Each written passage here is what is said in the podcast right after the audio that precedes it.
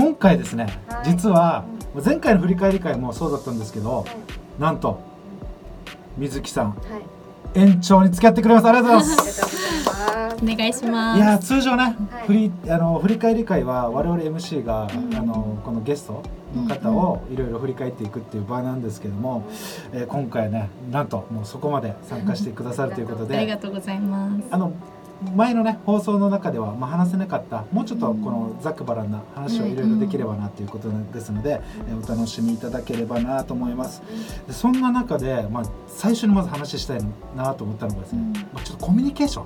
うん。やっぱり何と言っても、まあ、あのこの番組の中でもうん。水木さんが話されてた、うん。やっぱりどうしても人間の人間関係うん。問題って多いよねみたいなところもやっぱりねあの8割9割ぐらいは多分人が悩むことって人間関係って言われるぐらいのものなので、うん。まあ、その辺ちょっといろいろ話したいなと思うんですけどうん。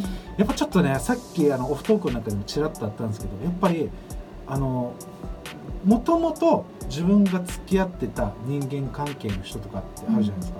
だけどもその時間とともにうん。生きていく中でどうしてもちょっとずつずれとかそういうものを感じていくうん。中でうまくどうしてもそこのズレを抱え込んでしまう人多分いると思うんですよね。うんはいはいズレをあ、まあ、そうなってるわっていうことで、まあ、簡潔に捉えてうん。全然苦にならない人もいると思うんですけど、逆にそれで苦しむ人もいると思って。てとらわれるというかですね、それってどうどう思います？うん。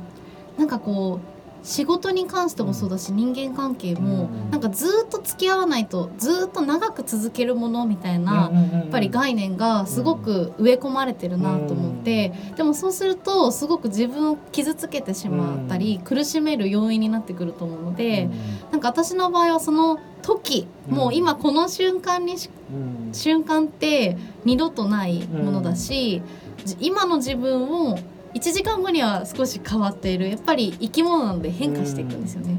だからこうあまりとらわれずにうん昔例えば仲良かった人もう大親友だったとしても、例えば5年後10年後また久しぶりに会った時にはまたちょっと価値観が違ったりとか、うん。やっぱり生きるフェーズがまた変わってくるかなと思うので、そこでこう無理に付き合わないとって思って頑張るっていうよりはただ今自分の心地いい人と一緒にいるっていうのを大事にしたらいいんじゃないかなって私は思ってます。むっちゃなんかいいですね。本当にそうかなと思います。自分もなんか同意見というか、なんかどうしてもなんかこのずっと例えば学校のうんクラスの仲間的感覚というか、それを悪いと言ってる意味ではなくて、うん。そこにとらわれすぎると、うん。なんかその関係性がちょっとずれとか感じた時に、うん。疎外感。うん自分で勝手に感じてしまうというか、はい。実はそうじゃないんだよっていう話で、うん。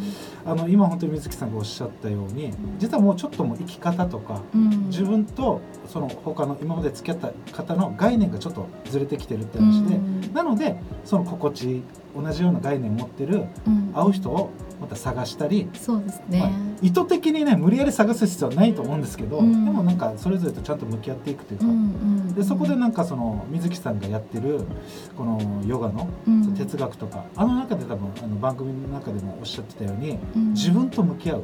うんうん。あの辺が多分むっちゃ大事なポイントかなと思いますよね。ね。やっぱり誰かと人とつながったりとか、うん。関係性を持つときに、自分が見えていないまず自分を知れていなかったり、うん。自分の心の声を聞けなかったりすると、うん。やっぱり誰かに何かを合わせたりすることがすごく多くなってしまうと思うので、そうするともうただだーっと流されて自分がない状態になってしまうのでやっぱりこの自分っていうのをまずは大事にして自分自身が自分のことを一番よく知ってあげるうん。っていうのがやっぱり大事かなと思います。うん。どどう思う？いっちゃんこのなんなんていうのそのズレ、あーなんかね自分も実際感じるのは、うん。このズレが生じている時ってなかなかタイミングも合わなくなってくるうん。し、なんかしばらく会わなくてもまたなんか会う機会が自然と出てくる時はうん。必要なう時ん。っていう感じがしててうん。だから逆に本当に縁のある人はうん。自然に来るうん。っていう感じで結構あの自然に身を任せてる感 じすかもごい素しれない敵ですね。あ。でも本当にそうだね。あのうん。前回あの海の話とかでもうん。水木さん言ってたんですけど、本当にだから追いすぎないというか,、うん。ね、だから求めすぎないというか、うん。求めすぎないというのが適切かもしれないですね。そうですね。お互い自然体で自然につながっていくのかなみたいな。ああとはやっぱり人なのでうんずっと変化し続けるっていうのをもうそもそも根底に置いとかないとうん。勝手に変わったことを裏切られたと思ったりとかこいつ変わったっていうのを勝手に期待値をぶつけてしまってたらうん。それは自分傷つくわって話で。やっぱ常にあの水木さんがあの、人を信用するっていうお話をされてたと思うんですけど、あの中でやっぱりあのそもそもその人自体をそのまま受け止めるというか、別に何かそうですね。型にはめないとか、うん。それが多分大事ですよね絶対。うん例えば昔こうだったからこの人はこういう人っていうんじゃなくて、今この人がこういう人っていうのをただありのままをねうん受け入れる、うん。うんうんうん、なんかそこでねやっぱりジャッジをせずに、うん。うん、その人はそういう人なんだなってなってくるうんって受け入れるとなんか嫌いな人もいない出てこないんですよね。ううん。ん、あこの人こういう人なんだなーで終わっていくというか。うん。なんかまあおすすめじゃないですけどだから、あのどうしてもいつも同じようなコミュニティに、うん。あのもし今聞いてる方でいる方はあえて一人でうん。旅までする必要ないんですけどいつも行かないような例えば食堂に一人で行ってみるとか一人で居酒屋のカウンターにあえて行ってみるとかちょっとねあのいつもと違う動きするとなんか出会いとかあるじゃん。そうですね。おすすめお酒飲む方だったら、うんあえてカウンターに行くのが自分おすすめなんですよ。はいはいはいはい。なんかバーとかうんむちゃくちゃ自分好きで、うんあの一人で昔はよく行ってたんですけど、うんその時あえては初見だののばおお店に行くとあえてカウンターに座ってたんですよ。うんうん、するとやっぱりカウンターに座るお客さんって、えー、大体常連さんなんですよ。なのでそこですごいなんかフランクに仲良くなれると、むちゃくちゃいろんな話を聞けるし、うんそうですね。うんだからそれっていうのまたなんか違う人間との関わりで、なんかまたあそうかこういう人たちもいるんだっていう気づきというかですね、んそうですね。そういうのもいいのかなと思いますし。でなんか水木さんもまあ週に一度いろんなまたね、なんかスクールとかコミュニティもされてるので、うん。でまあ、そういう話もいろいろ哲学を話されるということで、んそういうどういう感じでみんな語ったりするんですか？それぞれ。そうですね。なんかあのーいろいろヨガの学びを通してうん自分を内観する、うんで今あった気づきを、うんあの他の人にシェアすると、うん他の人の学びにもなっていくんうですね。んなのでそれがこう循環してシェアし合うっていうことで、そのなんだろう小さな学びがこう大きく広がっていくっていう感じですかね。なるほどですね。気づきを共有するっていうの、これうん大きいことですよねは。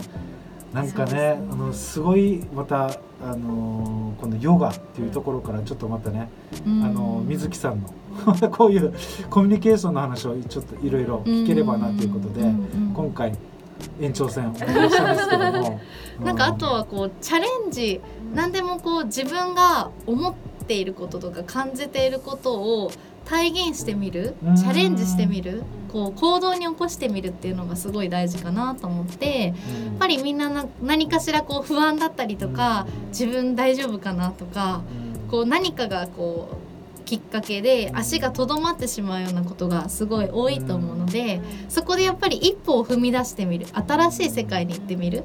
例えば今自分がちょっと心地よくないなと思ってるコミュニティにいるとしたらそこからまたちょっと違う世界に行ってみるとかうん見てみるとかそういうふうに自分がやっぱり言葉で表すこともそうだしうん。行動に示すことであの全然また違った世界が見えてくるなって私自身も思うのでやっぱりねそこにとどまったりこう縛られるのではなくて自分ってすごく、ね、鳥のようにどこまででもね、うん。いける存在であると思うのであの、ね、学校にせよ職場にせよ、うん。それぞれのね皆さんのコミュニティねあると思うんですけど、そこにいなければいけないっていうことは全くないと思うので、うん。やっぱりそこからもちろんそこが心地よければそこにいたらいいし、うん。そこから少しなんか違うなとか違う世界を見たいなと思ったらどんどんあの違う世界にあの一歩踏み出してみるっていう、あのチャレンジする心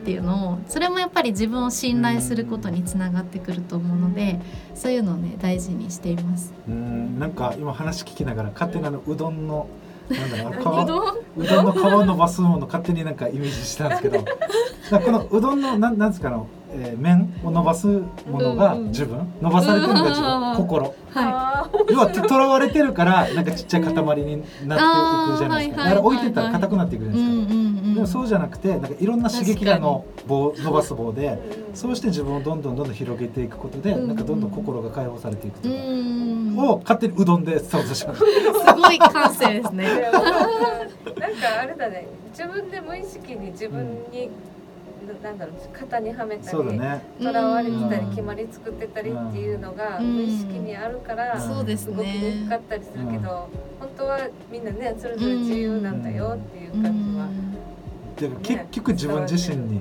答えはあるんだよね。ねどうありどうあるうんありたいかっていうのがね。本当にそうである、うんそうだと思います。うん自分の中にね答えがあるし真実がある。うんね答えをやっぱり外にね求めがちだと思うので。